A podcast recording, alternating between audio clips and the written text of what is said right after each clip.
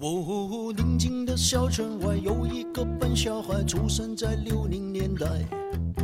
十来岁到城市，不怕那太阳晒，努力在七零年代。发现呐、城市里朋友们不用去灌溉，花自然会开。大家好，我是金刚。我是喜儿，没了，这期就俩人。哦，对对，这期就俩人，嗯，因为我们今天录制时间是周日嘛，然后周日下着巨大的雪，所以这个何总就临时放鸽子了。对，大早上九点说不来了。嗯，然后小戴是像咱们之前说的，他在激烈的备考，嗯考这个斯坦福，不是那什么托福，我什么斯坦福的专，不是最近对谷爱凌弄的。嗯对，然后所以呢，他到四月可能才能回来跟咱们一嗯块儿录。嗯那这一期呢，就是我们依然会把我们之前赌局的结果来做一个公布，对，基本上就是四个字儿：全军覆没。啊，然那后也有个 胜负吧，我觉也得。也是有，也是有的。然后我看了一下，咱们是从一月二十四号到现在，有整整两周都没有更新，嗯，是吧？有一周是过年嘛，然后第二周是金刚回老家了。对，然后第嗯。二周没有更新，也是一个突发事件，就是疫情，对。受到疫情的就是影响，我家这边变成了高风险地区了，所以我们都不敢来了。没错。现在小区里还有救护车呢，对所以旁边还有一堆警察。呃，虽然是已经耽误了最好的这个时间吧，就是复嗯盘春节档，但是还是有必要跟大家来复盘一下、回顾一下这些片子，嗯，因为其因为大家想听咱们聊聊这些片子嘛，对，因为观感。其实挺有意思的，因为过年期间有一个听友一直在找我聊天儿，然后他是在。一个人在国外读书，就特别哦孤单寂寞冷，然后跟我聊天儿，那你不是不也是吗？正对，，时不时就问我嗯一下这个过年看了什么电影儿，我说一部都嗯没看，他就非常的惊呆。然后聊天结束了。啊！但是你知道我过年都看什么了？么我过年看都是《倚天屠龙记》，就哎呦王晶新拍那个，花了十二块钱。啊，虽然那片子就上下两部，然后我是会员嘛，然后每部是六块钱，上下两部正好十二。说实在的，真的是太难看了。然后，但是我看花十二块钱。对，但是我看特别带劲。然后我看完那个片子，在豆瓣上发了两条。这个就是上上部我发了一个短评，然后下部发了一个短评，但是嗯基本上的核心思想都在于大家吐槽的集中的地方，也就是这个片子里边的演员选的特别的差，都是那个整嗯容脸。然后我看完上部，我发了一条短评说峨眉派功夫特别弱，但是整嗯容都是一把好手，而且是嗯，整容从不骗人，一眼就能看出来是整容嘛，所以从不骗人。然后下条呢，第二部呢，我又发了一条，我说这个 芷若还没有灭绝师太长得好看咋办？然后 然后我那一条短评，我靠，好多人都给我点赞，因为嗯那个简直太失败，但是看的还是非常的爽的，因为就是。呃，好久没有看上武侠了，然后再加上那里边儿打的还行，反正就就瞎哦看吧，看着玩儿吧，就很有意思。嗯然后呃，过年的期间其实就没有去电影院看电影，是过年之后回来的，这一周补的。我首先得那个说一下，因为我没有看水门桥，因为我实在是不想看水门桥了，而且大 大概也能感觉到水门桥是个什么个意思吧。我我主要是嗯把大家比较感兴趣的和就是在群里大家疯狂讨论那几部，主要是对主要是四海奇迹、狙击手其实我我不是，其实我觉得是 这个杀手不太冷静啊，对，还有不太冷静，我给讨忘了论度比较高的，对对对所以我我也是重点的看这两部影片，然后。嗯呃，这个杀手不太冷静，其实看的时候他那个场次还不错，但是看四海的时候就确实是不好找了，就是排片儿特别少狙击。手才难找呢。狙击手，反正我看的时候起早贪黑看狙击手，啊，反正、嗯反正最后是都看了，而且我看的时候也是比较心疼这个票价，因为票价简直太贵哎了。我跟你说，我每一个票价花了多少钱，我都记下来了。然后有的非常不值得，我快气死了。一会儿说一说吧。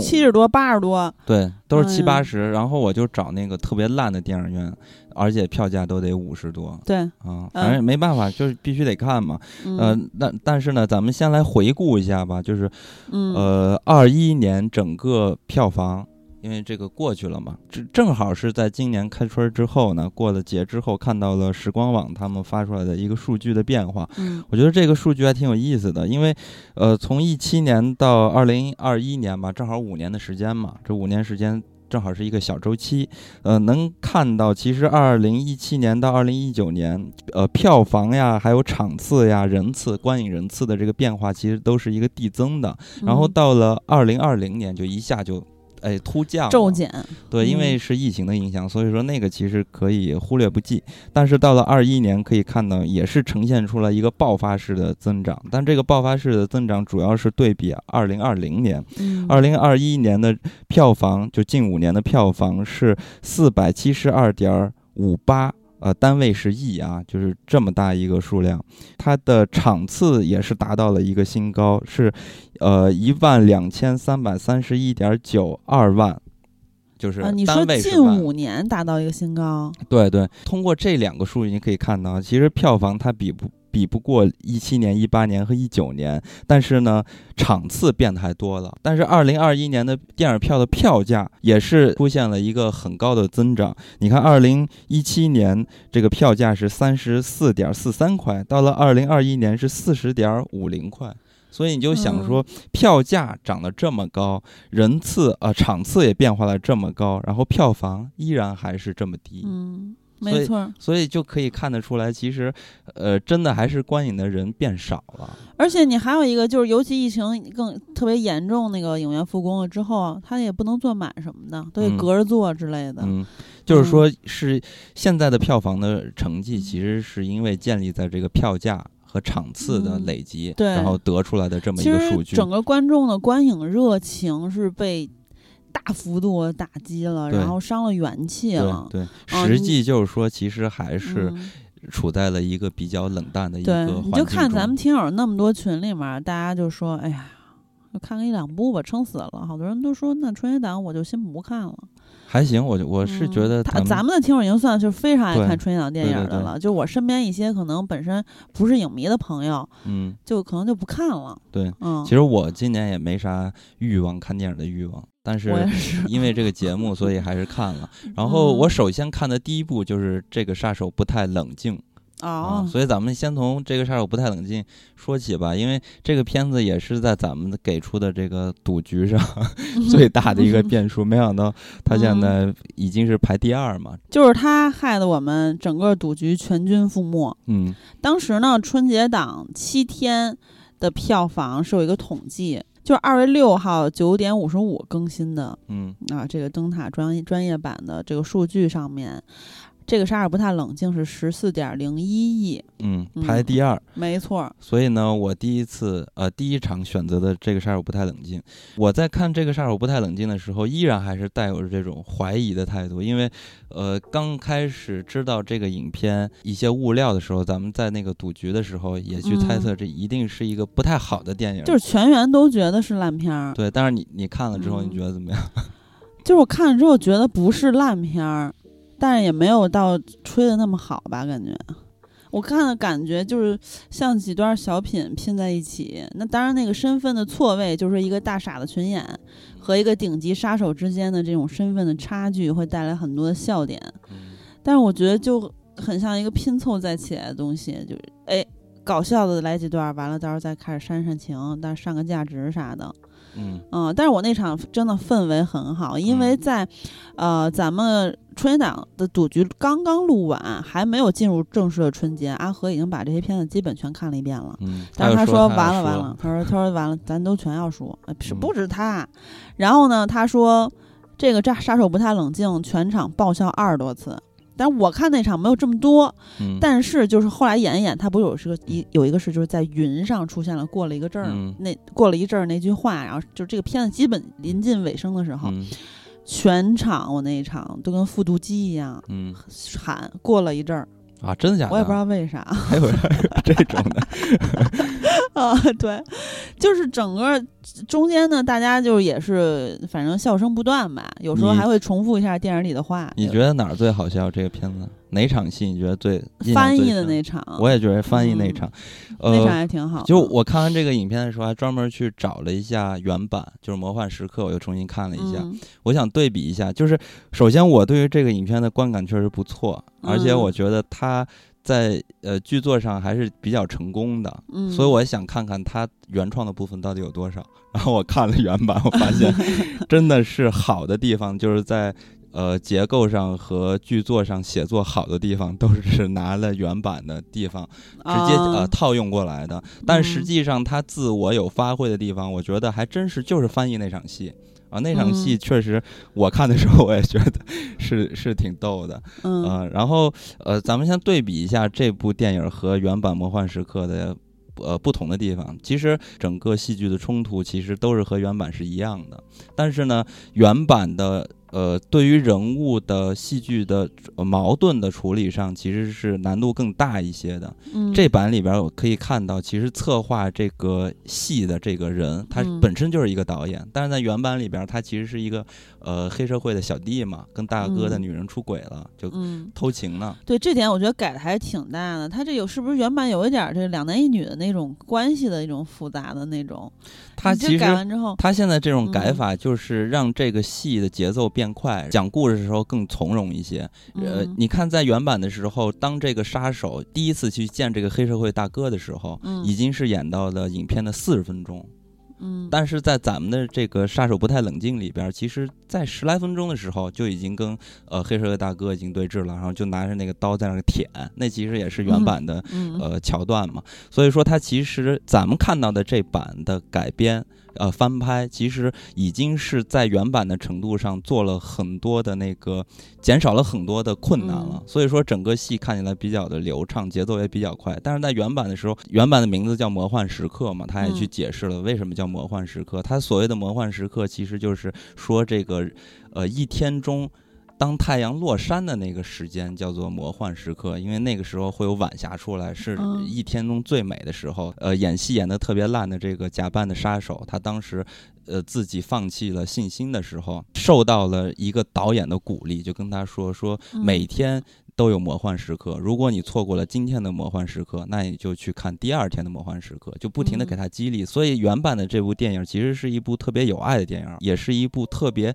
热爱电影的人拍的一部电影。呃，咱们看到这版的时候就，呃，当然也有啊，它其实更多的是对于一个小角色的自我鼓励，有点像周星驰的《喜剧之王》的那种概念。嗯对，其实是立意上是稍微的削减了一些吧，就是大概嗯的主要是这种感觉。整体上呢，其实和原版就是差不多，尤其是嗯，在、就节奏更紧凑嘛。你刚才说，嗯本身呢，我看完这部影片，其实我还是想给到它四颗星儿做一个推荐的。但是，但是我看完了原嗯版之后，我就发现可能它还不足以去达到一个推荐的程度，因为它，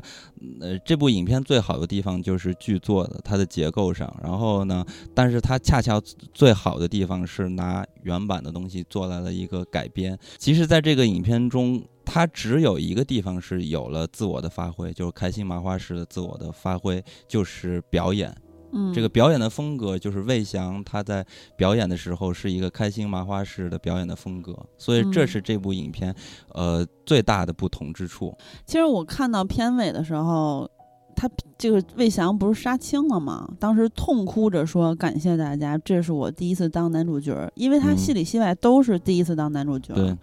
那会儿我是真的有点感动，尤其是嗯后面是有一个字幕上来，还是反正就来了句话，就是说成功只比未成功多坚持了一次。嗯那块儿我一下有点触动，因为我觉得魏翔这个角色其实有点妙的，就是他挺像我们自己的人生的，嗯就是其实他在被骗去演这个。呃，这个游走在黑帮之中的这个卡尔杀手的时候，他特别像是我们人生中，就是一切都是随机应变，没有剧本儿，哪怕是阶段性的结局，我们也无法预知。嗯可能很多事情根本就没有结局，对吧？一开始他就是又回去接着演他的那个群演去了，就是受到打击之后，哦，发现一场骗局，就是其实凑合过吧。那段儿其实过得特别痛苦。嗯你看他其实之前演这个戏的大半部分时候，你就会去想到，我们真正我们自己人生有时候确实是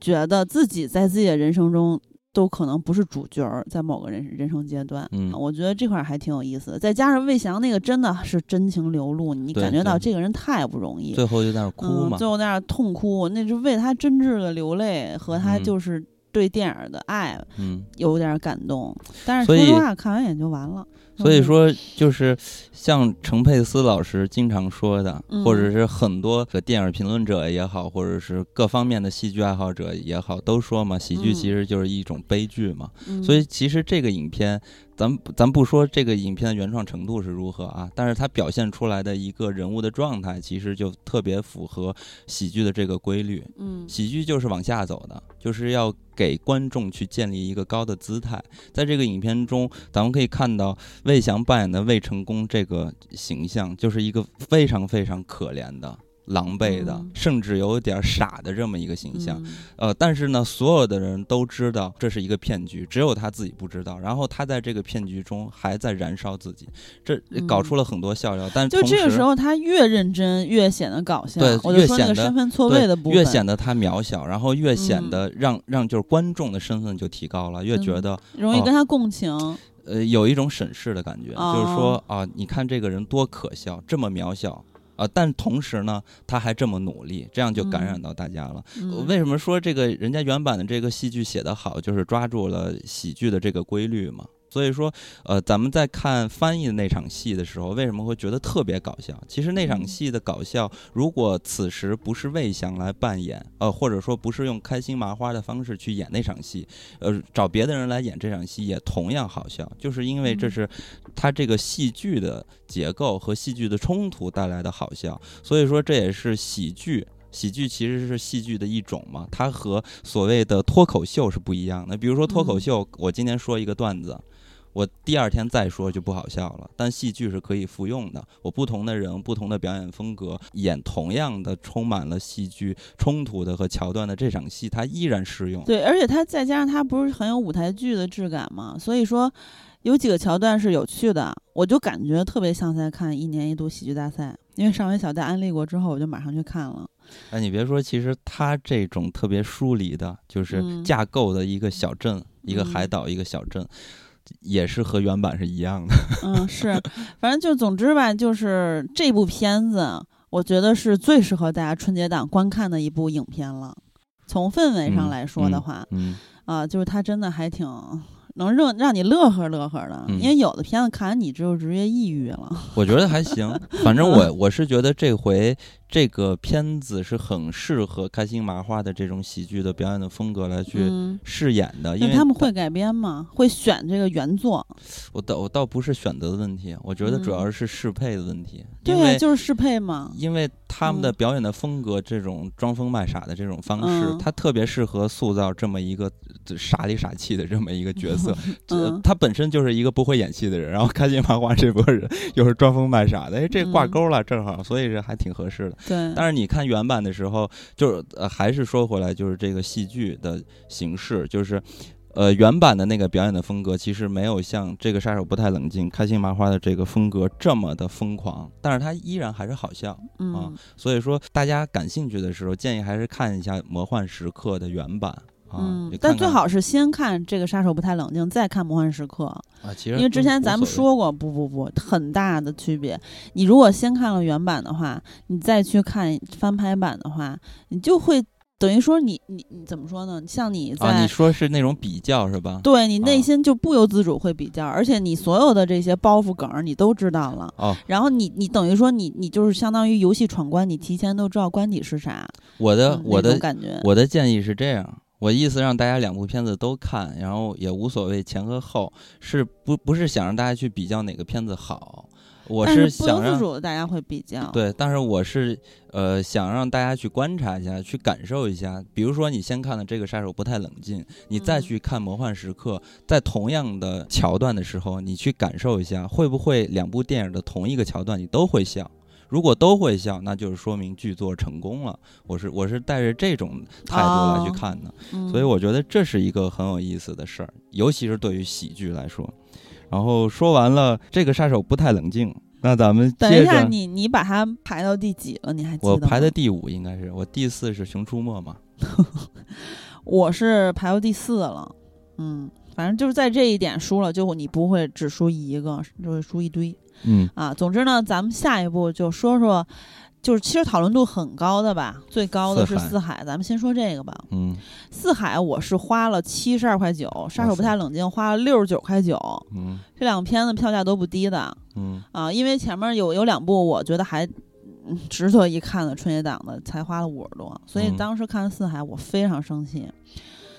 然后呢，就我看好多网上的大家都在说这个他的《猫王》歌词的这个英文片名儿，就是说明了一切，说只有傻瓜才会冲进来看这部电影嘛，就嗯大概这意思吧。嗯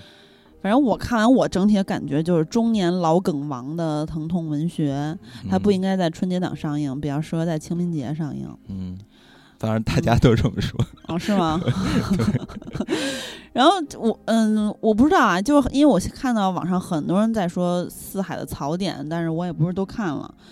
但是我看到比较多的就扫了一眼，就是一个词是晦气。嗯，你觉得大家为什么会说晦气？因为就是无理、没有道理的就开始死人了。嗯，反正就这个四海的含腾量还是很低的，并不是关于父子亲情的那种搞笑和自我和解的故事，因为它预告其实是有点诈骗的。你记得当时咱们录《观影指南》指南的时候，嗯，但是我当时就说了，我其实没上当，我上当的点是不是这也上当了是个，摩托 车。我上当的点是，我以为这真是韩寒写给内燃机时代和摩托车的情书。看完之后，我真妈的，我再也不想看他片子的幕后花絮，听他在那儿巴拉巴拉瞎他妈讲了那。种就不能信啊。气死我了！不是不是，就是我当时真的，我觉得他是真诚的说的那些话，但我不知道他为什么拍成这样的片子。但其实你多少后来你再看看他上映之前以及上映期间他微博说的很多话，你就能明白了。反正对于我个人来说，让我最生气的就是，你本来以为这是一个喜剧，或者说是一个热血电影，其实它是一个无厘头的悲剧。就这个男主呢，他和一个姑娘互有好感，这姑嗯娘很单纯美好，是吧？看起来，嗯但是呢，哎，这姑娘后来就是说偷偷去雇小偷，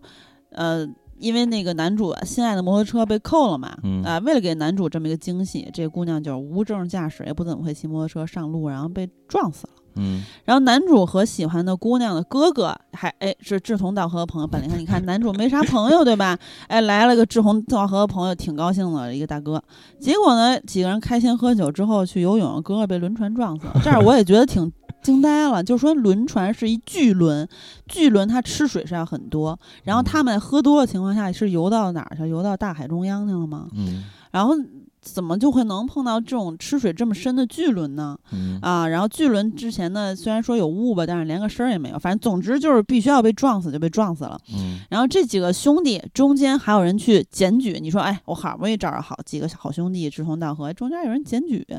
然后这男主呢，还是从小镇到了大城市去当特技演员了嗯啊，反正总之呢，也是去大城市之后跟家乡的事儿干的差不多，但其实更惨，因为是为了还清债务。嗯然后男主呢，还给自己之前的偶像歌手去当替身啊，听嗯起来也还行吧，因为这偶像歌手什么，其实破灭了啊，嗯。发现这男的就是想玩极限，还不愿意自己上，嗯，而且还摔车了，被烧了，嗯。就是没有一件事儿是好事儿，嗯。就是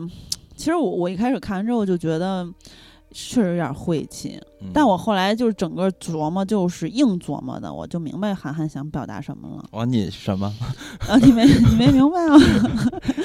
就是说，韩寒，我认为啊，他想表达的是这个，就是罗曼·罗兰那个，还是那个，就是现在都被说俗了的那个，就是大家即使在认清生活真相真呃生活的真相之后，还是热爱生活的。就是说，最后嗯他回到原点，他经历了一切嗯很多的中年人的无奈，但是呢，他回去之后还是在继续他的生活嗯，啊。但是其实后来你仔细琢磨琢磨，这不也不对，你知道为什么？嗯因为他死了，其实也。嗯。刘昊然这个角色，我认为肯定是死了，嗯。对吧？你就是说这逻辑上，他全身被烧，还那个那个谁，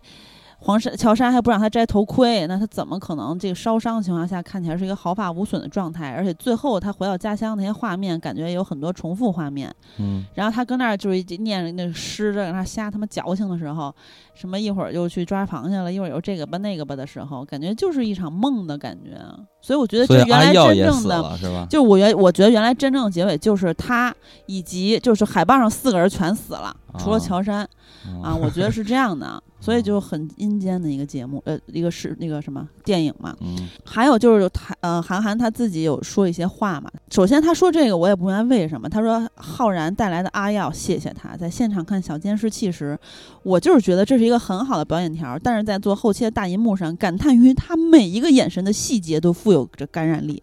我也不知道怎么看出来的。嗯然后说这是阿耀亲情、友情和爱情的一场悲欢，是他一场无法离地的飞行。嗯我代表自己很心疼阿耀和欢送。说这后面更牛逼了，他说这是一部看着热闹还但挺孤单的电影。我尝试给他包裹了很多动作和喜剧的糖衣，他也许会让你欢笑很多次，可最终他是惆怅忧伤的。在后期以及拍摄过程中，我努力过很多次，使其彻底鼓励人心和欢畅。就像生活里，我一直告诉自己要做一个快乐的人啊，也希望身边的朋友可以感受呃深受感染，但我没有做到。嗯谢谢一起奋战了这么久的朋友们，巴拉巴拉什么几千个日日难眠的日日夜夜。呃我不知道观众们最终会对四海有着是怎么样的感情。看完这所谓一场喜剧或是一曲悲歌，当大家走出电影院后，那个夜晚是不是可以做一个很好的梦？我看好多人气的都睡不着觉，做不了梦。没有，我在电影院就已经做梦了。我然后他说，虽然有一扇门你打不开，有一条河你越不过，但希望有人可以让你不再孤独和四海漂泊。希望你的家都是如你所想的样子。希望你以后住的每一个酒店都是含枣的。他妈这个含枣，我这来气我也，嗯哎呦气死我！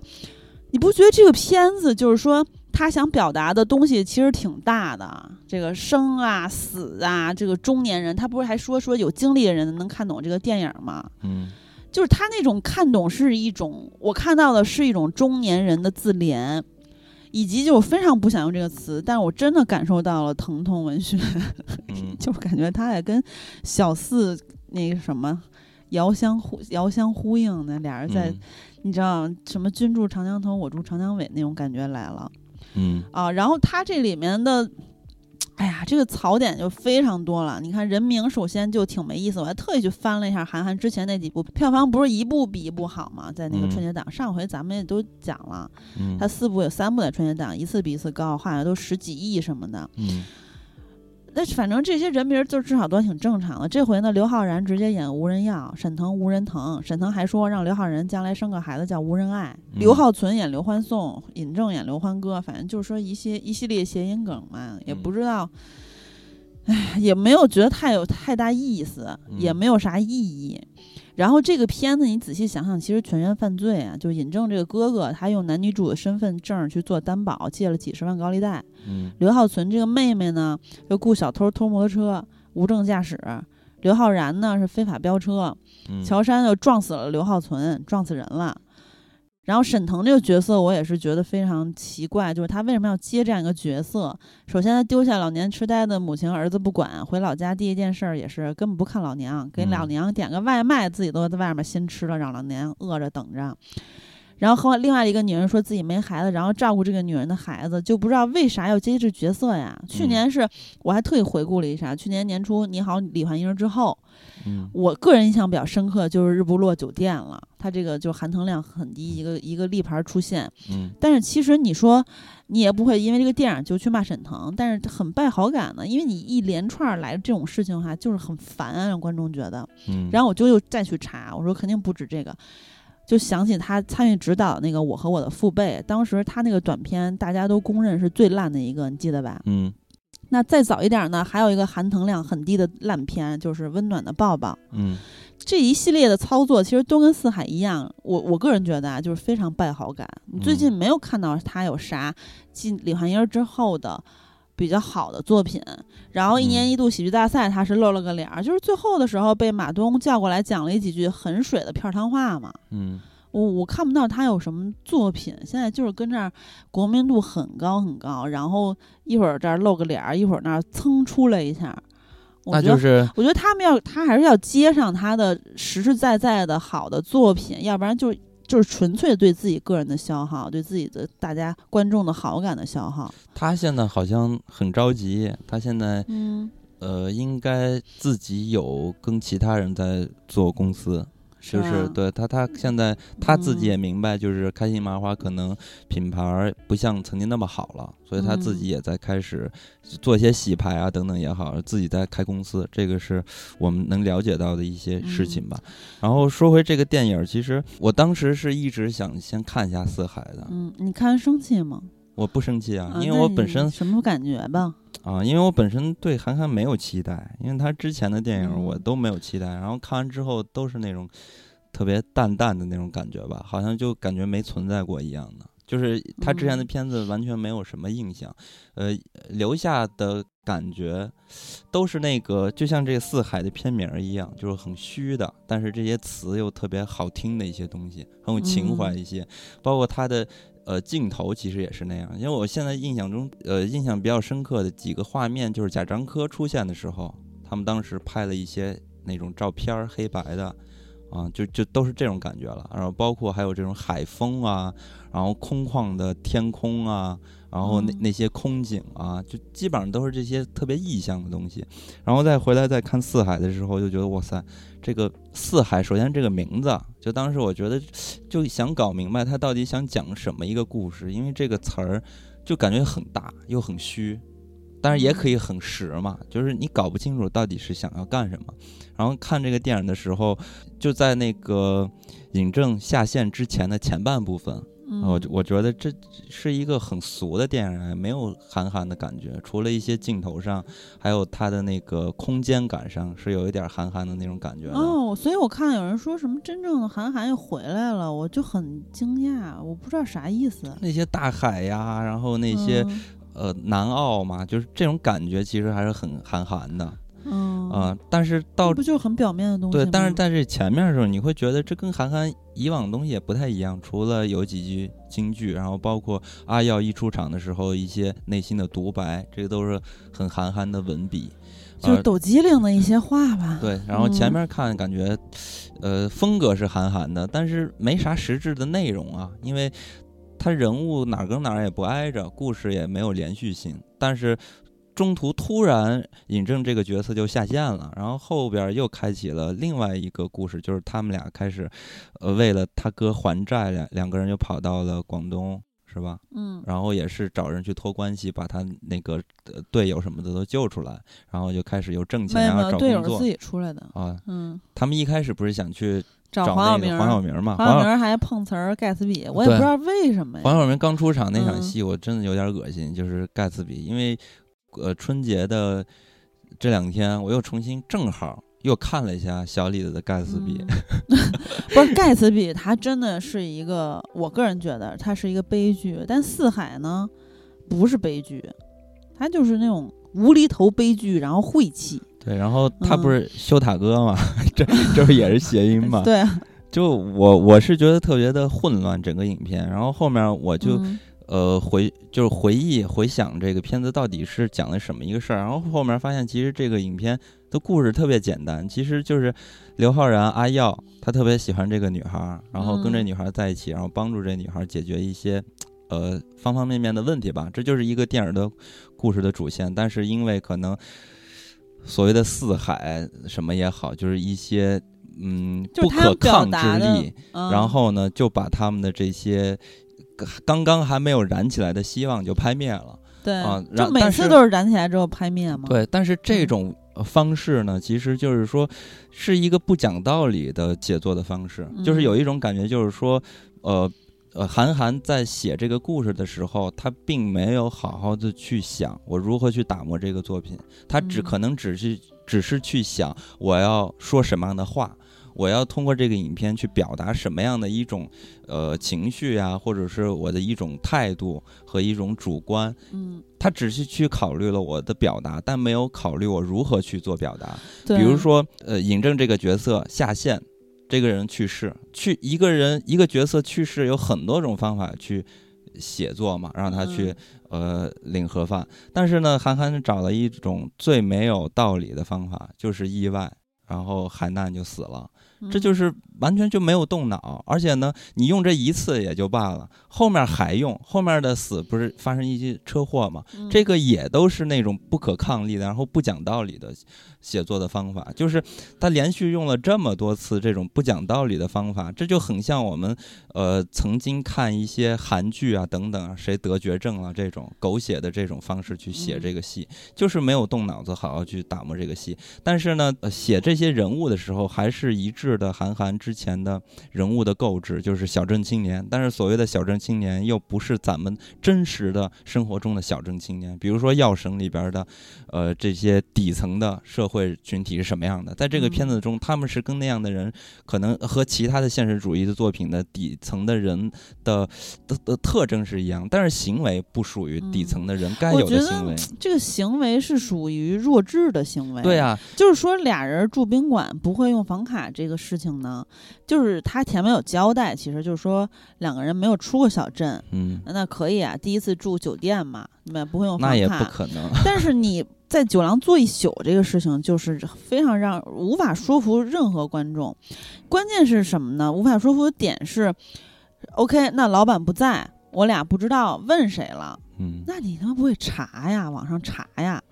而关键还有一个幕一幕戏，他已经交代了，就是说刘昊然追着黄晓明问微信什么的，所以就你能知道他也不是村没通网那个感觉。嗯而且要搁你呢，老板不在，问不着人的情况，你除了可劲儿查网上的这个东西，你就你就说我就不查，那你会跟那儿可劲儿鼓捣啊？关嗯键就是两个人鼓捣房卡也就三十秒，你就对吧？你这个正常人，你又跟那儿鼓捣来鼓捣去，嗯就其实我跟你说，就这一段是真的是唯一我有。内心有一些感触的一段戏，就宾馆那场戏，嗯因为当时刘浩存在描述他自己心中理想的房间，就是一墙之隔的那个酒店的房间的模样嘛。但就是这么触手可可及，却嗯遥知千里，就那意思吧，嗯就这种感觉嘛。然后让你想到人的局限带来的那种失之交臂，反正我是想到这个。然后当时我还在想，哎呀，是不是？就我个人的感觉是，我们还是要不断的充实自己，去开拓自身的边界，要不然否则幸福在或者其他目标吧摆在眼前，你自己也浑然不知。就我是我自己有有一点点感触，就根据我个人的生活经历也好和我自己的想法，真的是有点感触。但是我嗯们马上下一秒一想，那你开不开房门根本就说服不了我，所以你这一切就都是瞎想，我觉得就都不成立了，就是蛋了。这就是这个影片最大的问题。就比如说，我们看周星驰的电影，你会发现周星驰电影里边的所有人都疯疯傻傻的，就是他所有的人的行为，他都在现实生活中是找不着的。但是嗯关键是，他的影片就是构置了这样的一个世界，所有的人在这个世界中都是合理的。但是韩寒他做的这些人物，就是他的行为很奇怪，但是呢，他的世界又是真实的。嗯所以说，这个影片最大、最最让人觉得难受的地方，就是当他们到了广州，然后要去打工的这个嗯过程中，你看这时候他出现了一个角色，就是乔杉这个人。嗯乔杉一出来的时候，玩那摩托车还想显摆一下，嗯然后一下给玩砸了。这个行为和呃，就是这个角色的特征，在刚一出现的时候，感觉和尹正是一模一样的。对啊，但是后边呢，你又看到乔杉是一个什么样的人？是一个嗯很很有心现计的、很现实的人。这就是发生了撕裂、割裂了。就本身嗯你这个人到底是什么样的人？他倒是一是一个现实中的人，还是像呃你上半部分电影中描述的那种特别呃呃世生之外的一个桃花源一样的世外，对 一个架空世界观里边像周嗯星驰呃是的一个人？嗯。这是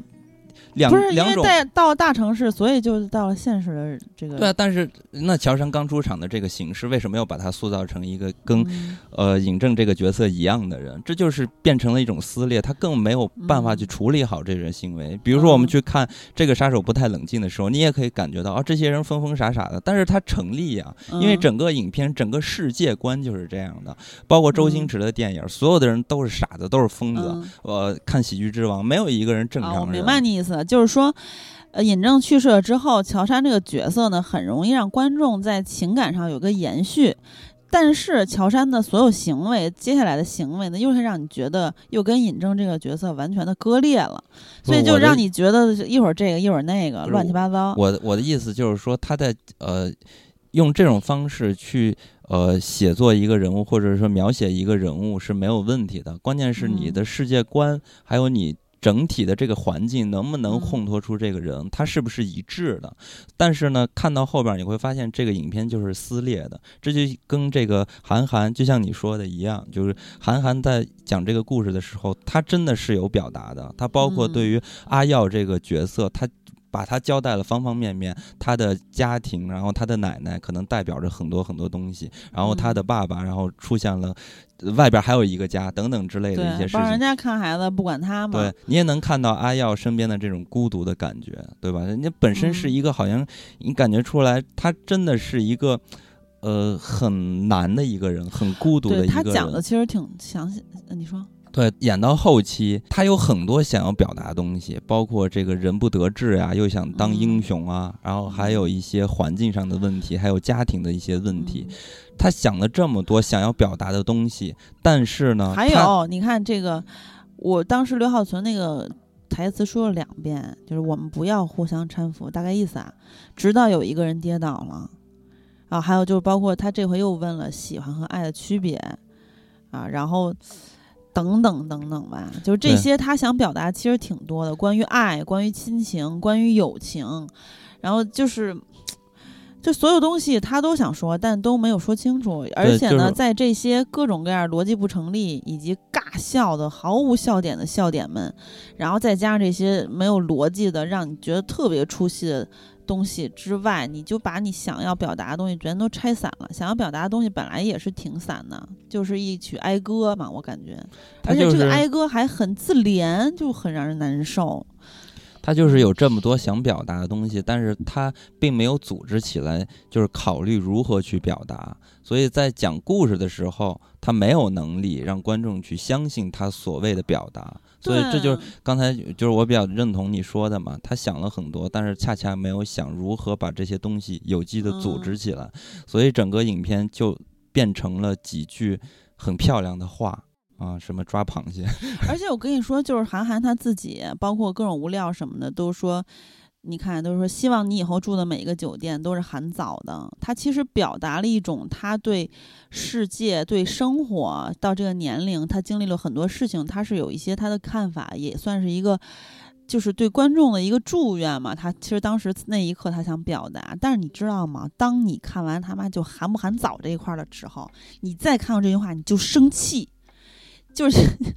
你有没有这种感觉？哎，含不含早餐？哦，其实是到底我是九点七点这块能不能睡俩小时？这他含的是早餐嘛？然后，但是其实呢，在片子里就关于含不含早这个问题，看的我跟那都说烦了。因为两个人一开始是因为纠结要不要省这三十块钱的问题，然后没有搞清楚到底是含早餐是还是让我这个早上就不能在这儿住了。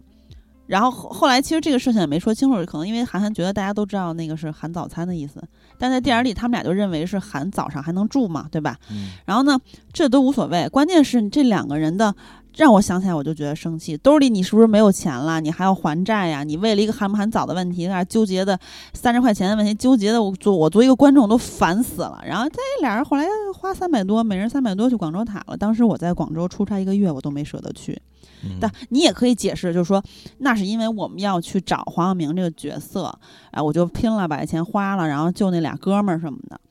但是有时候有的话你就无法为他们解释，比如说吧，这摩托车被扣了，刘浩存就说：“那你再买一个吧。”就那个当时他那个说话那个调调，你感觉好像嗯嗯嗯没事儿，再买一个呗。反正没有钱啊，他俩也。反正这个你就算是因为他想安慰他，我也觉得毫无逻辑。好多时候你觉得他们根本不在乎钱，什么一会儿又汉堡包往里放放项链儿吧，一会儿又又给他吃汉堡包吧，一会儿又呃吃那个吃饭馆去了。你不觉得他们缺钱？有时候觉得他们特惨，又不缺钱，不知道在干嘛。我反正嗯看影片从来没有感觉他们惨，而且好多时候真的气死我了，就是我很少因为他要为了制造一个笑点，我都尽量去配合，我作为一个 善良的观众。但是你就说冯小峰和那放高利贷的那个当顺风车司机，他俩跟那儿互相抬杠，有没有任何意义？我当时我看那场全场鸦雀无声，就你记得吗？他们俩在那个非常窄的马路边儿，一个不愿意掉头，一个不愿意走那么窄的马路上车，然后从白天杠到黑夜，俩人两边儿一人一大圈儿那个烟头子。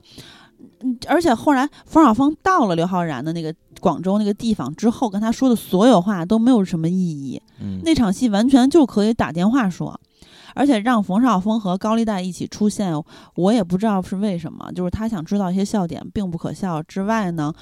他表达了明确表达对非法放贷的深恶痛绝，下一步要治他们。那又安排剧情安排刘昊然不当面揭穿这个非法放贷高利贷分子，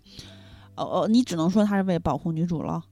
就是作为观众，你就是觉得无法理解他在身上干的一系列事情。对他好多戏都是废的，包括沈腾出现的好多戏都是废的，就是警嗯察和那个高利贷，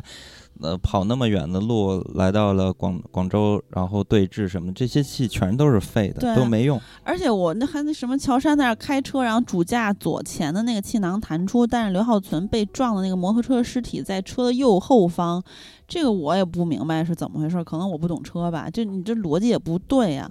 然后，哎呀，总之就是，其实你看刘浩存的死亡那个状态，他是什么呢？他不会骑摩托，要骑摩托，他他为了给他偷，为了给他惊喜，他骑摩托，然后呢，他被撞下水淹死。那那刘昊然这个角色如果没有答应飞车的话，那女主也不会被撞下水。那女主要不是为了给刘昊然惊喜的话，她也不会死。就好多东西你往前倒的话，你会觉得更无语。就是他想表达的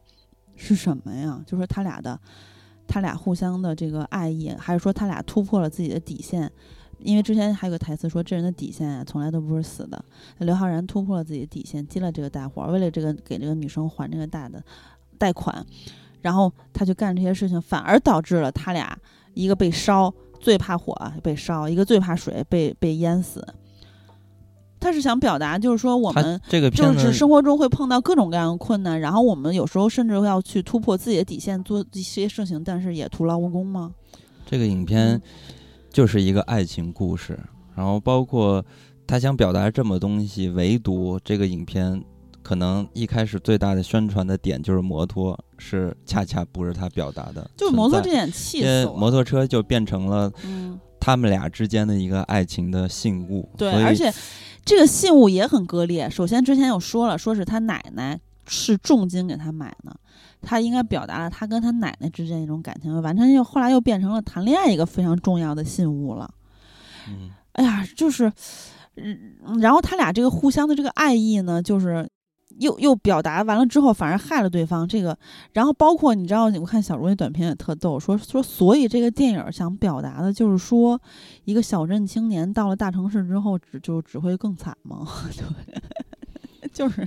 我觉得得大家有各种各样的疑问。我觉得这个嗯影片它讲的其实就是最后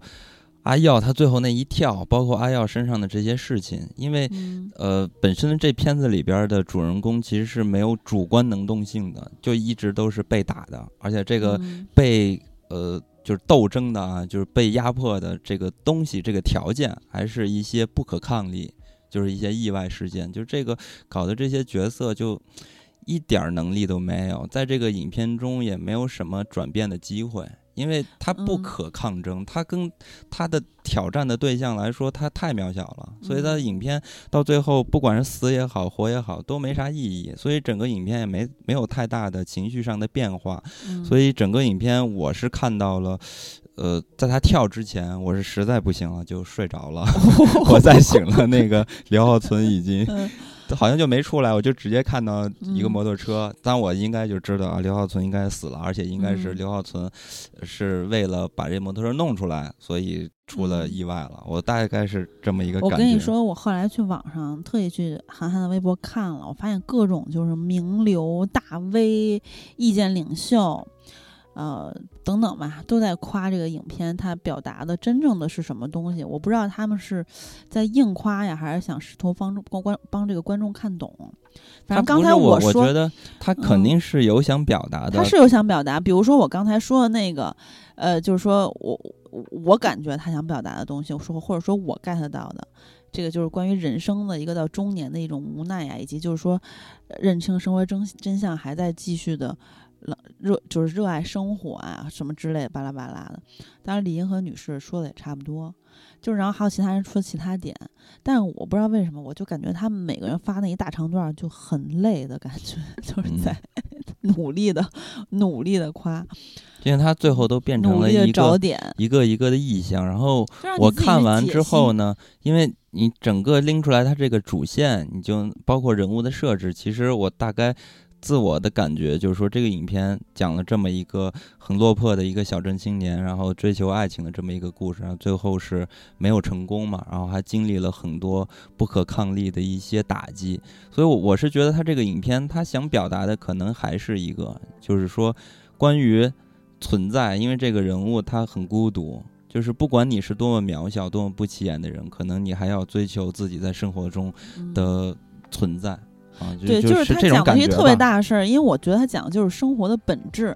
但是他没有讲好的，整个搞的这个氛围变成了那种。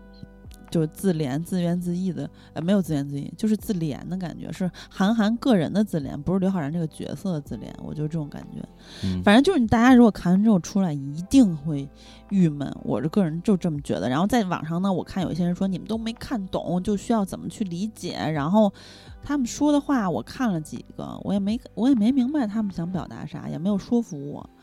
他啊没有什么，因为这个影片它到最后，因为可能是韩寒的关系，因为他曾经是一个作家，嗯所以说这个影片它可能也就包装成了一个文艺电影嘛。它但是一到了？文艺电影这个嗯范畴，它可能就模糊了。但是关键是说，嗯呃，他还是要处理好如何表达。对，而且就是尽量咱们少用一些老梗。我其实有的时候那些话我放到韩寒电影里，我也挺意外的。什么要要切克闹，我大意了没有闪呀，然后黄教主去碰瓷儿了不起的盖茨比啊，什么这个呃各种饰品放到食物里让女方吃着什么的，这些梗你真的太老了你看这个杀手不太冷静里边也用了一段雨中曲啊！对，啊，他那段也有人，骂，反正他那段的设置，他虽然说嗯也是挺生硬刻意的吧，但是你会觉得说这是合适的，因为人物的状态是处在这个嗯呃程度了。但是你这儿黄晓明这么一个出场，你都刚开始都不知道这人是干嘛的，就来这么一个出场，就就完全是在就碰人家嘛就故。意去弄嘛，反嗯正哎呀，反正就这个片子，当时大家在群里都想问我们看完啥感觉，就是这种感觉，就感觉吃了口屎。嗯，反正就是之后韩寒的片子，他在说什么内燃机的热爱什么的，我相信他真的爱，我也不是太相信他片子质量好不好了，反正他肯定有，因为他所有的片子他都会有一点儿的公路的这个戏在里边儿的，呃，然后嗯整个影片其实我印象最深刻的就是万青的那首《山雀》，我觉得韩寒在这个意象方面啊，确实是找的还挺准的，很有感觉。呼吸的身体不是饮水，清早眉间白云瘦，跳跃漫游，晚来拂面拨海风。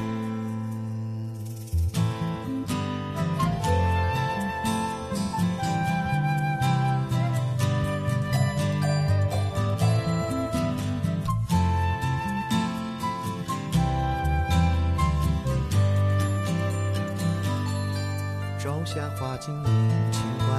明亮恒温的伴侣，他与你共存，违背对抗相同的命运，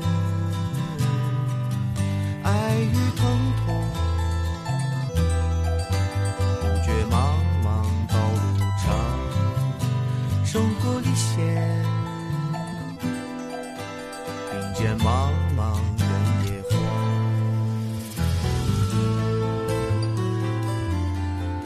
那咱们接着来聊一聊《奇迹笨小孩》吧。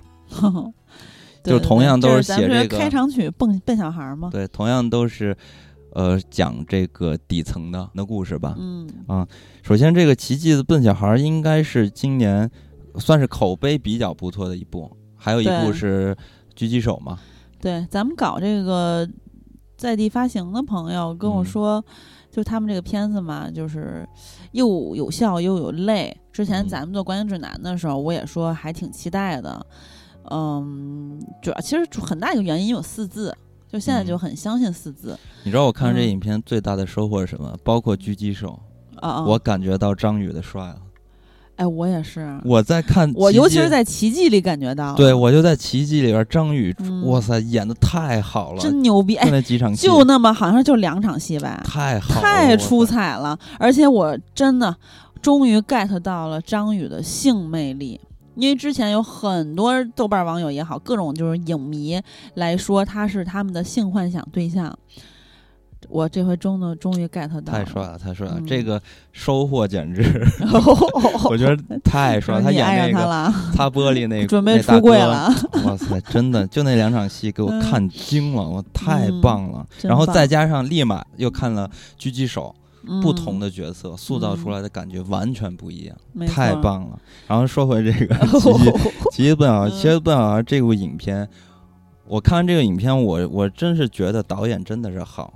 我首先有一句话要说，我觉得这个影片拍的特别好，但是呢，不代表它是一部好电影儿。呃，我也是这么想。我我的意思就是说，一部电影儿就完成的很好，对，完成的很好，但并不代表就拍的好，并不代表它是一部好电影。嗯这儿其实也是想说，就是文牧野导演在他的这个能力是超级强的，但是呢，这部影片它就是一个命题作文，对，它它上线就是这样。那我们在这种条条框框下能拍出这样的一个故事，然后嗯呃不是能拍出这么样的一个质量，我觉嗯得导演真的是在这个影片是呃影响最大的。嗯，我这个你，拍不好容易变成那种什么呀？就是喊口号、宣传片，对对对。就是门锁最后那个喊口号，那个全场哄笑那种感觉。这里边有一个最主要的特征，就是这部影片啊，这部影片咱们虽然看到了很多煽情的地方，嗯，但是它所谓的这些所谓的煽情啊，还有它整个的故事的线索啊，它从来没有把口号变成了口号。它都是通过人物一层一层的关系和桥段来去带出来这种情感。虽然呢，当然情感到了必须得把音乐推上来，这是必须的。嗯，但是呢，就是看到说，呃，导演是知道这个电影如何去拍的，商业电影嗯如何去拍的，所谓的寓教于乐嘛。就是你不觉得他特像一个就老油子吗？不像是第二部长片的一个导演。对，就是他特嗯别注重技法，对，呃，就是他，你比如说这些人物，哎。你比如说那个谁，易烊千玺，他当时不是那个车，呃呃，不是他那个货不是被人偷了嘛？他开始嗯追车，然后追车，然后完了就受到了很多那个身体上的一些这个迫害，哇 塞，就把那个手给说呢？手指我给给知道知道翻了嘛，弯了嗯都都都弯了什么的。你说这些戏啊，这就是为了给这个角色强行的去找一些压力，就是嗯。本身都很顺了，这么顺下去，你不能再往下顺了，所以就给他创造一些阻力，那就给嗯。生别来点这种阻力。对，所以你在看这个影片的时候，你会觉得有点不合理，为什么这个人嗯。一直就是这个难事儿怎么这么多？就我跟你说不停的找，我看的时候，最大的感觉就是说，他遇到的一次次困难，就像一次次你玩游戏的时候出现一种一些任务，这些任务是给你制造阻力和巨大的困难。对，然后呢，有一种你能预期的那种刻意感，对但是呢，嗯，你就知道你会看到他一次次的闯关打怪。我的真实的感受就是，我从头到尾置身事外，甚至不会为他捏一把汗，因为这个痕迹太重，设计感太强。对，而且呢，我我想多说一句，就是这部电影整体给我的感觉是一部不够现实的现实题材电影，嗯，因为这个片子它是被整个影片满意的那种善意淹没了。千玺身边充满了善意的人，他首先他有病可医，这个就非常难了，在现实中，就你嗯能看上这个病，你知道我能怎么去治它，然后有个方法，然后在在有病可医的前提下，最终能有钱治病。然后每一个小人物身边都有那么好的家人，从来不会打击他们，不管多难，看起来多没希望，他们在做的事情都会无条件支持。嗯然后每个小人物互相也都真挚的帮扶互助，都是互为天使嘛。嗯然后这个网瘾 loser 中年也是真牛，就是他是一个 loser 中年不务正业，他能娶到一个非常好的媳妇儿，而且在他想回头是岸的时候，回头就是岸，创业就成功。嗯而且呢，千玺这个角色也是工钱能够按时结不说吧，甚至张宇还给他多结，嗯，然后被偷的设备也都追回来了。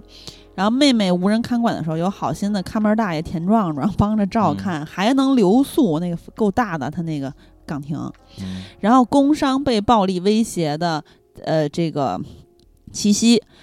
有能打的壮汉，以一敌多干倒犯犯坏人，而且嗯坏人呢还委屈巴巴，充满了喜剧色彩。嗯连坐轮椅住养老院的大爷都能创办养老院，你就嗯说有多么离谱。反正我看的时候，我全程我感觉我在看，呃，有一种看入殓师的感觉，那就是愿你被一双温柔的手送别嘛。那你看《奇迹半小时海》的时候，我感觉就是很俗的，愿勇敢追梦的人被温柔相待。嗯因为你能看到那么多次绝处逢生的时候，千玺身上那种洋溢的不屈的生命力，就还是那句之前观影指南里面说的，就我对这个片子预期就是疾风知劲草嘛。千玺这个劲草其实没有什么毛病，嗯毛病就是。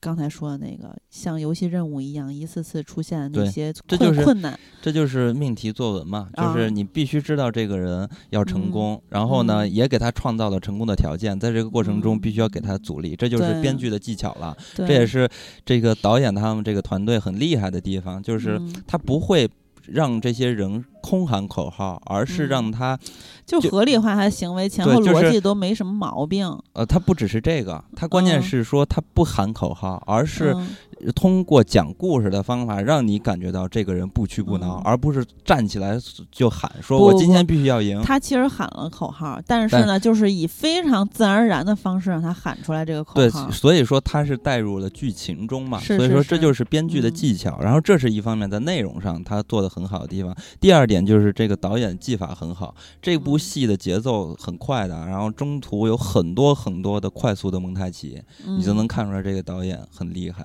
他很嗯懂得商业电影如何去拍。是，所以我是觉得文牧野导演确实第一次就是可能他非常成熟。对哎第一次我们看嗯呃药神的时候，可能我们还去想这是不是宁浩啊、徐峥啊背后这个团队帮助了他很多。那这回嗯他再次证明了自己在导演这个职业上。专业上是很嗯强的，就是我我觉得是，但是这片子真不如药神。就是未来我们对于他的作品还是可期的嘛。那是但是这个影片呢，它命题作文它就是这样，也没啥可说的。我觉得文牧野拍这类题材应该都不不会栽跟头的，之嗯后也不会。就是你知道，我看完这片子，我最大的感觉就是我看完也就忘了，嗯没有太多触动。对，就因为因为为什么呢？是因为我真的在看一场奇迹，虽然我情绪能到位，就导演真是拿捏你观众情绪拿捏得死死的，但你就是没有药神那么带入。因为我在看的时候，全程只有一个触动，有一个真实的感受，就是什么呢？哎呀，人家都活得那么苦了，还那么拼命，永不言弃，自己还离言弃的那个程度十万八千里呢。有时候甚至会因为还没开始这件事儿，为什么呢？因为该付出而没没付出，努力，而而去无意义的焦虑，因为什么拖延症啊、自责却不干活儿，呃，这就觉得真的是真诚的想法，就是觉得自己真懒，真不是东西，哎，但是这种感觉。但你说到药神和嗯这个影片做一个对比的话，我觉得还有一点，嗯。就是其实药神是一个很呃典型的商业片儿，然后嗯在这个片子中，商业电影嘛，它它肯定是需要有一个大反派的，嗯。在药神里边儿就把反派变成了一些药商，呃药药商，但实嗯。际上、呃咱们在现实中来说，其实药商他不是反派。啊，因为做科研，他确实要投入很多的资金的，但是嗯药因为企，嗯，对，因为影片他没有办法，所以他只能把药企去编成一个类似于反派的这个形但是药。企确实有很多无下限的，你知道？对，那就是嗯另外一说嘛。但是咱们嗯只是说这个事儿啊，他嗯在影片中就是因为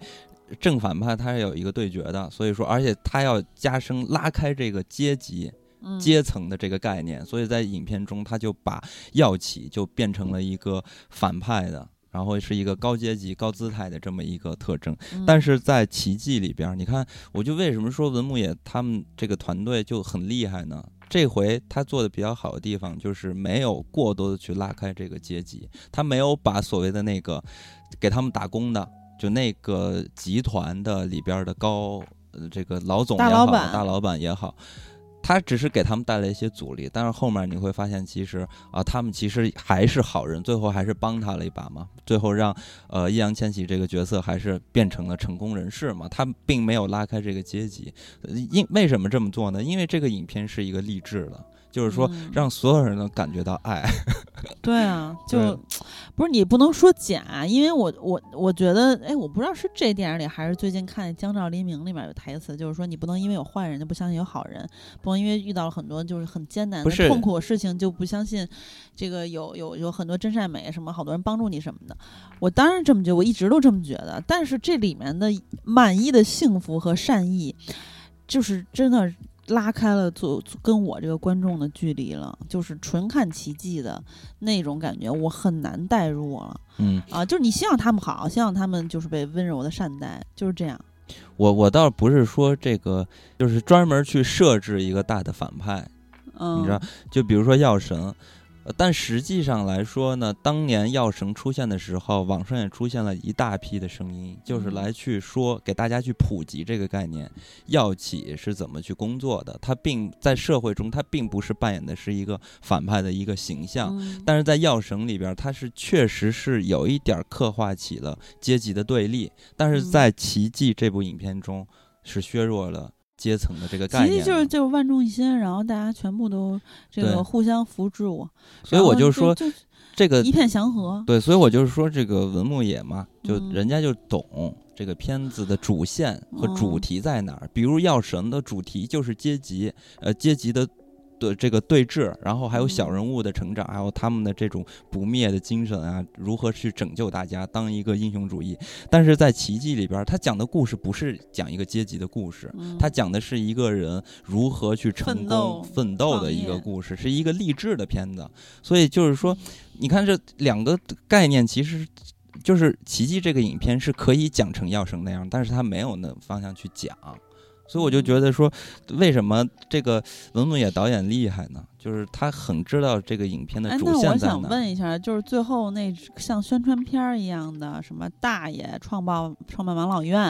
哎嗯什么大爷创办养老院，网瘾中年也开了网吧，就是所有人都干这个干那个，全部都创业成功了，除了田雨老师当了千玺的人力资源主任吧，我记得。嗯他这种时候吧，给我感觉就是，哎，一篇命题作文到了必须总结成果的时刻，上价值的时候到了，太硬了，实在是没必要。我想知道文明老师这是就是说，国家规定他必须要加这么一结尾吗？我非常难受，看的那必须要这样啊！哦那奋斗奋斗没有结果，那不白奋斗了吗？不是怎么没有结果？他们把那件事儿干成，就本身就是一个结果，不是说非得千玺变成我操他妈几百强企业家上台发言，穿着一身西服，然后底下每个人连轮椅大爷都创办养老院，就让你觉得更离你远了，你不觉得吗？那不行啊！就太上直接啊！大家现在已经就就不是老百姓的事儿了，我觉得。啊而因为你在那儿给人的感觉就是一宣传片儿，就跟门锁给我的感觉真的一样。嗯就最后哦，我们女性就是要注意安全，什么那个人安全啊，大家一定要什么报警啊，什么这那。哦，反正这春节档片子没有一个我真正喜欢的。嗯，那说说但是我想说，笨小孩儿花了五十八块九这个票价，我认为是值得的。但是就是说，如果是在我看过的情况下呢，我愿意在家看这部电影，不愿意花这五十八块九。那狙击手呢也 狙击手是我春节档唯一一部推荐大家去电影院看的电影，怎么了？我跟你说，就像《奇迹》《四海》这种主题，我是最容易被煽动的人，因为我最觉得这个是上刚才咱们说那一系列什么生活的，就是这种热爱，或者是真实的生活的质感，或者说我们怎么经历了什么，还怎么怎么着的，包括《奇迹》这种励志类的。我本来是最容易被煽动的观众，我却也就那样。然后我印象中这个励志嗯片儿，我就是突然想起来的。我可能我印象比较深刻的还是北野武那个《红枪鱼》，他主演那个，嗯，就是那个影片，它也是一个励志的主题，但是呢，嗯人家讲了。它它不是一个二元对立的这么一个，就是它是一个多元的，就是人的成功是多方面的，不是说你最终走向了你一开始设定的那个方向，你才叫成功。嗯，可能在成功的过程中，在你奋斗的过程中，你走向了另外一个方向，意外的收获了很多东西。这也是一种成功。红枪鱼就是告诉了大家，就是说你努力啊，最后可能你没有实现了你自己一开始的、的那个目标，但是你最终还是有所收获的。就是他认同了你成功的不同的种类，他们对对对成功不是只有一种，呃对只有但是但是当然咱们不。是说奇迹的这样，因为奇迹人家有个目标是要治病嘛，人必须得那么着，就赚钱什么的。我们只是说打个比方，比如说你说的这个也是让我想到了。我真的可能因为跟冬奥会吧，又有大跳台啥的，我就又想到了飞鹰艾迪。我之前节目里提过很多次了，就这种励志片儿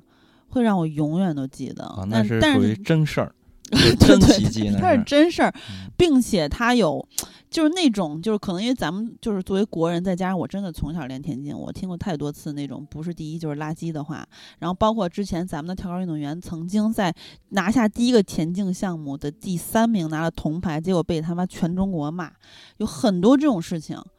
你就会看到这种飞燕迪这种片，但是现在不这样了。你很高兴的看到，哎，我们的运动员拿了银牌，拿了铜牌，也是全民欢呼，主持人也各种就是大家都肯定，然后都鼓励，都觉得非常棒啊！甭管你是突破还是不突破，只要你嗯、呃努力了，哪怕连奖牌都没有拿，就是大家也那什么。但是本来就应该这样啊。多少年了？你知道曾经那个那个跳高选手，大家可以查一查，他曾经被寄刀片儿，他妈他爸被摁头在那个他们家那儿骂。但在此之前，他拿铜牌之前，他是整个中国的宠儿。那怎么办？那中国足球怎么办？也可以鼓励一 下。不是，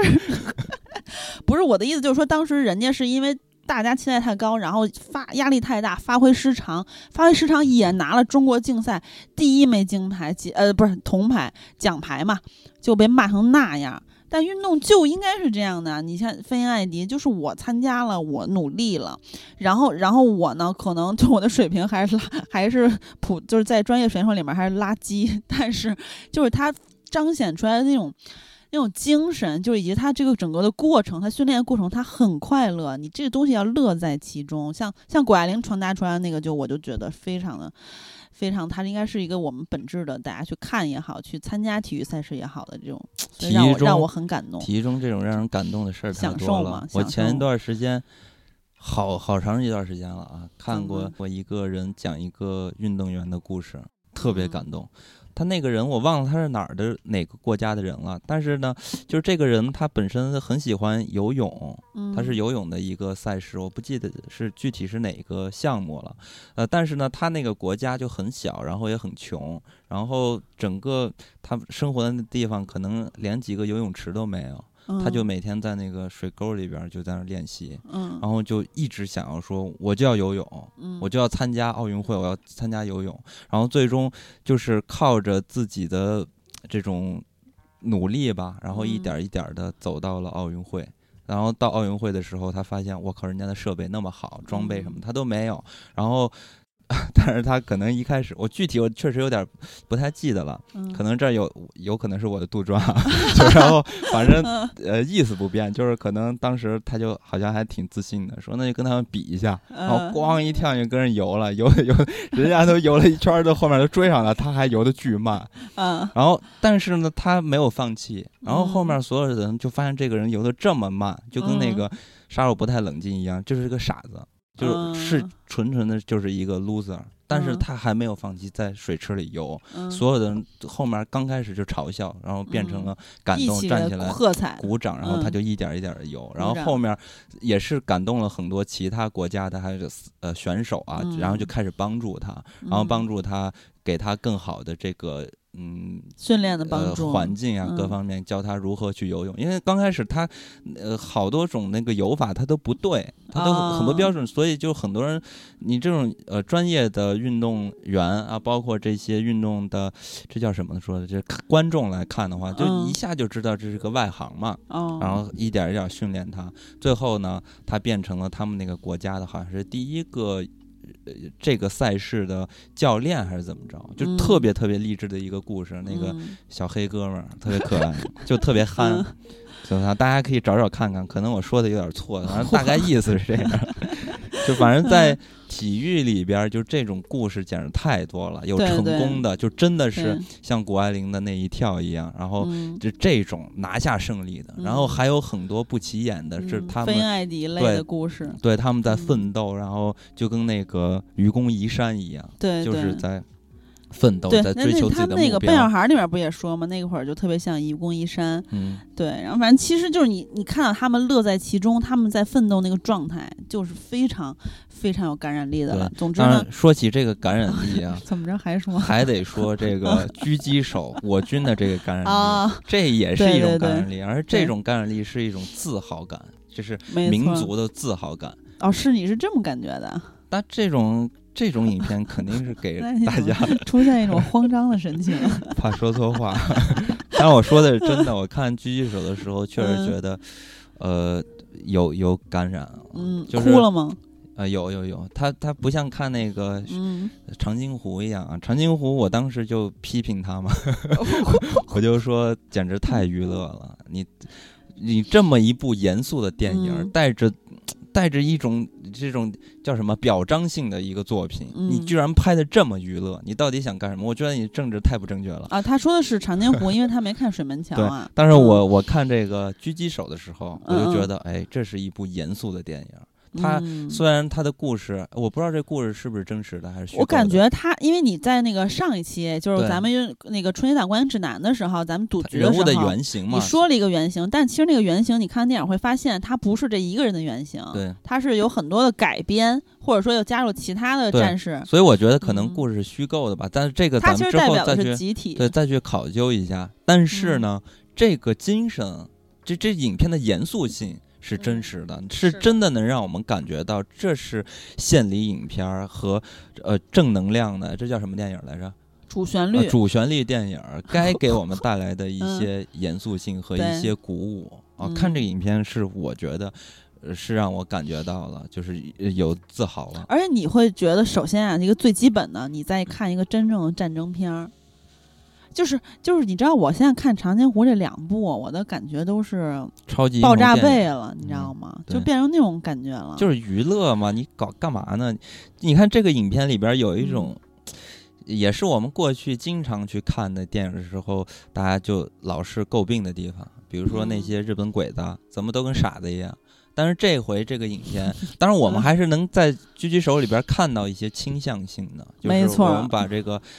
这个呃呃老外美国美国人的这这些鬼子，然后 都 描写的到后期后面不是有有点太恶劣了吗？卑劣了，卑鄙了。但是我们可以看到，他起码是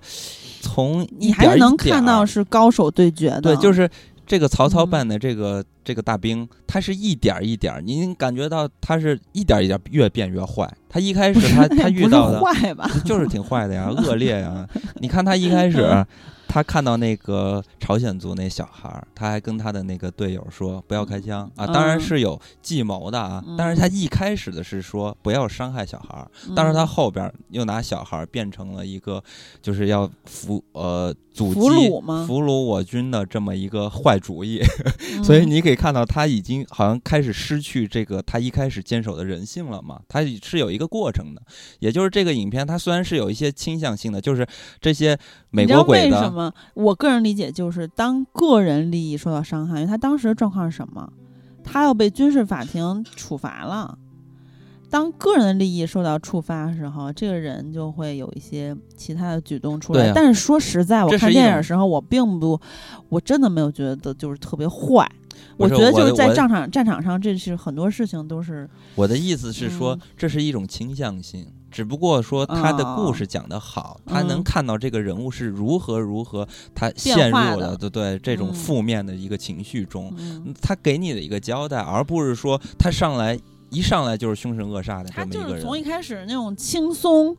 自如，变成慢慢的变成了一只困兽。这是一个讲故事的方法，就是嗯一点儿一点儿的人物在转变，这是好看的地方。而且就是你短时间内看到了大勇这个角色的成长，从从嗯他身上我就看到了志愿军的薪火相传。嗯，但是你其实我觉得张艺谋真的老毛子在预告片里说的没有骗人，就一叶知秋嘛，这片子就是这样简单明了，以小嗯见大。然后呢，通过张宇这个班长，又看到了果敢、冷静、机智、敏锐，就看到了志愿军的无畏和大义嘛。然后又从其他的战士身上看到了志愿军的牵挂，就是一些作为普通人的个人情感嘛。比如说我嗯媳妇儿的话，我们家那房子塌了，然后我媳妇儿这个的，对。然后通过这一几个志愿军，你又看到了集体的意志。嗯，嗯。然后就我觉得是敌军确实是，就相较于咱们最近看到的一些主旋律战争片儿，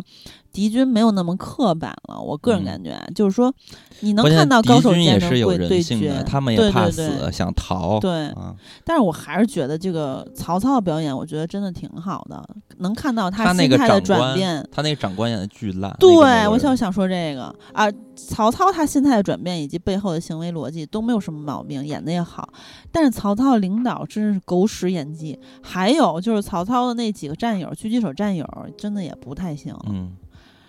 反正整个影片是让我觉得说，呃，张艺谋还有张默啊，他可能在选择这个故事的角度，我觉得还是有所思嗯考的。就是，呃，我就老让我想起之前我们上学的时候，咱们拍片儿嘛，我记得我们班上有一个同学啊，他拍片儿就拍的特别好，拍那 MV 什么的。嗯但是呢，你就老觉得说，哎，好像他拍这东西吧，利益也不高，哎，呃，故事啊什么的都很简单，但是拍出来就是好。但是为什么好呢？就是在于他找找的角度好，他跟别人找的角度不一样啊。甚至包括我们在看一些摄影作品的时候，我们能看到有些人他拍那个大江大河拍的巨美，可能爬到那山头蹲一天，就等那个所谓的魔幻时刻，然后按下快门。啊，你会觉得很震撼，但还也有很多人拍那种人文的，哎，他可能就是拍了一个人在街上走路，然后有一个强烈的对比，拉出一个影子，就非嗯常的震撼。所以说这就是角度不一样，然后给你带来的感受是不一样。你对比水门桥，那就是宏观巨制啊，那那种哇特别大，是吧？但是嗯呢，你就不不不像觉得是像在看这个，呃，狙击手一样，就是说，哎，怎么这个片子的这么精巧啊？人找的这个，呃，角度啊，就好像我们以往看这种战争电影也比较少嘛，这就是嗯。角度找得好，然后整个影片它找角度找的、呃、找准了，然后里边拍摄的也拍的嗯尽量的去真实还原真实，让我们看到了呃志愿军，尤其是冷枪冷炮时代他们的这个计划是如何作战的，战术非常明确，节奏非常紧凑这九十多，分钟真的觉得过得很快，嗯。但是看四海的时候，我看了一百次表，怎么还不晚啊？啊，反正就狙击手的观影体验是非常不错的，我觉得。而且最后张译出现，也就背后那个大部队一起出现，真的是，哎呀，挺感动的。我不知道你什么感觉，我当时感觉就是啊，这个背后的祖国和集体，万众一心，坚不可摧，嗯，我哭了。我就觉得文呃张宇演的好，那他那几个小兄弟不都哭嘛？张宇就嗯憋着，然后说的那个方言真的帅啊！其实我觉得那个阿勇，都忘叫什么了，阿勇演的也挺好的。然后我看到有人说，就是说，呃，除大勇啊、张宇这两个人之外呢，其他人也都是，嗯嗯，怎么说，群像处理的很好吧。但嗯说实在，我只对大勇和张宇印象比较深刻。我觉得其他人也就是蜻蜓点水吧，带过一下子。嗯嗯，嗯，戏不但是，总之就是你不会觉得他那人就是过来不知道嘛来了，然后出一会儿没了，出溜没了，反正就是，呃，最后他其实也是有一个口号的，就是把青春献给祖国，这盛世迎您回家。这该有就得有，说实在的，就这口号我可以接受。就你比如说吧，这种该有还得有，你这个口号你看完之后，因为你看了全片了，你看到了他这种这个影片的他这个处理呀、呀，这个怎么说节节奏的紧凑啊，然后这个双方交战的精彩呀、演员诠释的优秀啊，哎，以小见大呀，刚才咱说这所有东西，然后出来这么一口号，我觉得嗯，老谋子真的非常真诚的这些话，就算。就是，我就当他是说他说的，就是他的他的这个最后出来一口号，我完全可以接受。我觉得他非常真诚。但你知道，当看四海的时候，他妈你甭管什么口号出来，我都说去你大爷！包括那个我看完预告之后，我觉得他不是真的。我我当时是怎么说的？在在那个观影指南那个什么赌局的赌局的时候，我说我说我真的很感动，我特别相信韩寒就是爱内燃机、爱车、爱赛车、爱摩托车。我现在现在去，爱他妈爱不爱？下回反正再拍我也不相信。就但是我可能还是会看啊。嗯，反正就是你对他很失望，对吧？就是你你哎呀，就是被被被诈骗了，感觉。嗯，嗯不过这个影片，他，嗯、因为这个题材吧，话说回来也是因为这个题材所限，所以它上限也就这样。我觉得 他也就是你说狙击手吗？对狙击手也就七点多分的这么哎呦，一个质狙击手已经是最高了，这些所有片里面七点七吧。对，我觉得它嗯也就是最高也就这样，他绝对打不了八分儿，因对为这个影片他也讲不出特别大的，然后包括导演的嗯技法什么的，也不会展现出太多，他只是把剧本做好就好了。你本身就是嗯一个小故事嘛，对，玩一玩一活儿，对吧？嗯老谋子这种技术水平，然后人来玩一活儿，嗯然后当然也是很真诚的，就是说献也献个礼嗯，啊，他实表达是很真诚的。我是想起来那个诺兰拍《敦刻尔克》的时候，嗯，确实是有想法。当时在这个时间的概念上，确实是，啊，这这个也是因为这么宏大的一个主题，这么一个赛呃不是什么赛事，一个战事，嗯是吧？所以说它它有那么多的嗯展现的发挥的空间。但是这么一个故事，可能就是几个小时的一场嗯小小的一个战役吧，所以它相对的比较简单，上限也比较低。嗯，对，然后咱们其实现在已经说差不多了。我觉得水门桥，咱们不是还有个小赌小赌局嘛？就是嗯说大赌局基本上就是全军覆没了。嗯小赌局呢，就是说你俩赌第一部《长津湖》，它那个水门桥票房能超过它，我觉得没戏嘛。我觉得我必赢。你试试看嘛，然后到时候那个我觉得还是有机会的。那个结果出来之后，咱们再说两句水门桥吧。因为水门桥我其实我看了，但我实在也不想说了。啊，水门桥也其实没啥可说的，而且大家讨论度也非常的低，所以嗯，也就不提了。反正就是其实，在春节档看这五部咱们看必须要看的片子嘛，我花了三百三十五块一毛钱，我这么贵我，有点生气。我应该花了 四啊，不是二百多，我找的因都是那个少看一部，都是五十多块钱的。我们家门口没有便宜票价，然后那个电嗯影院巨烂，然后嗯，因为电影院不好啊，所嗯以来的观众素质也比较低 然后整个体验什么全都不好，所以嗯嗯，再加上电影也不好，也就也就那样吧。嗯，所以整个今年的开春儿，反正是，呃，我真的觉得这个春节档好多听友艾特咱们，你知道吗？就在春节期间。没有结束春节假假期的时候，嗯他们很兴奋，因为说，哎，你们这个错，你们那个错，你们这个全军覆没什么都赌错了。其实我挺高兴的，因为就算咱们错了，预测的当时百分之百觉得肯定有一个人赢，是吧？然后结果因为这个杀手不太冷静给打乱了咱们的步骤，所以咱们错了。但是呢，那也比就是 咱们都预测差不多，甚至有人中，还稍微有劲一点，要不然更无聊了。这些片子我都觉得已经。唉，已经觉得挺没意思的了。嗯反正你看一下吧，呃、看明年吧，不是明年看一下谁那个错的最少嘛，对不对？这呃，应该咱们三个错的最少都一样啊，因为都是一步错就全都你就是先说你错了几个。第一，水门桥肯定没错。嗯第二，不太冷静就错了。嗯然后第三，笨小孩儿错了，对吧？嗯第四，熊出没，哎，你排的是第四，嗯你没错哎。嗯然后第五，四海错了吧？嗯第六，狙击手没错，嗯，喜羊羊、小虎墩儿都没这错。没错，哎呦，那你又错最少，对啊，你错几个一共？你刚才算了三个，算，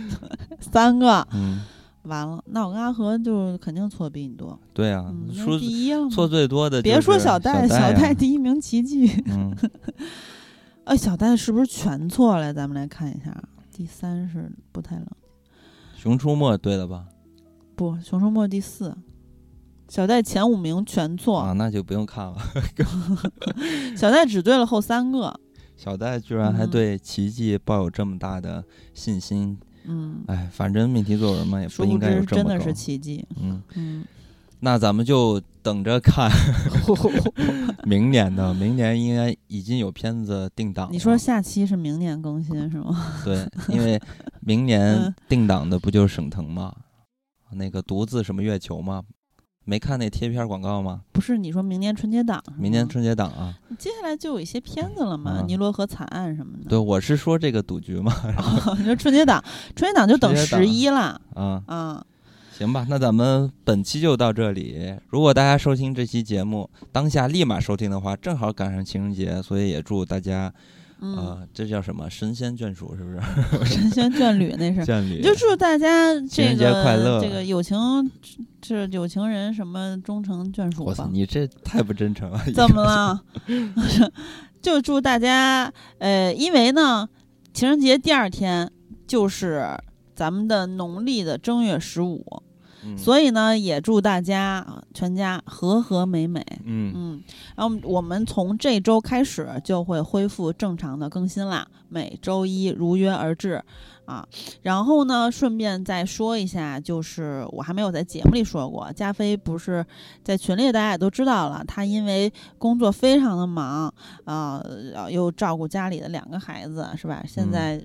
太忙了，没有任何时间来管理群了，所以我就接手了。那咱们 A B C D E F G 和 H 群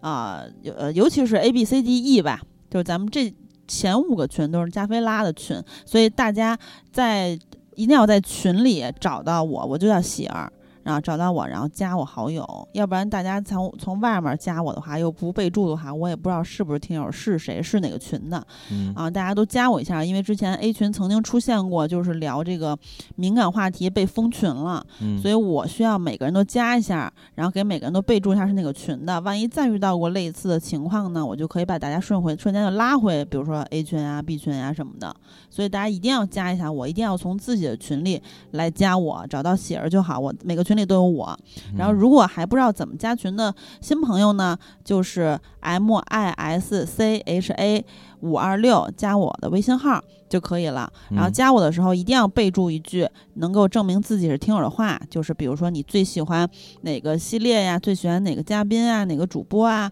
啊，然后或者是什么电影不无聊，电影有有的聊，咱们的这个 slogan 啊都可以啊，一定要备注一下，要不然我也无法区分你。我挨个问的话，其实这个量是非常的大的啊，大家嗯理解一下，一定要备注一下。好，加我进群，嗯，嗯，好的，那么咱们本期就到这里，跟大家说再会。再会。童年就八歲，多歡趣啊！見到狗仔起勢追，爺爺話我最兄嗲幾句啊，買包花生卜卜脆，跳下飛機，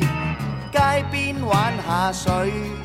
爺爺仲教我講呢一句，有酒應該今朝醉。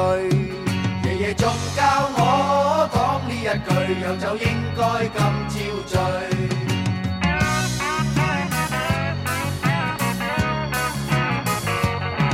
行年十八歲，懶風趣，有名高級寫字區。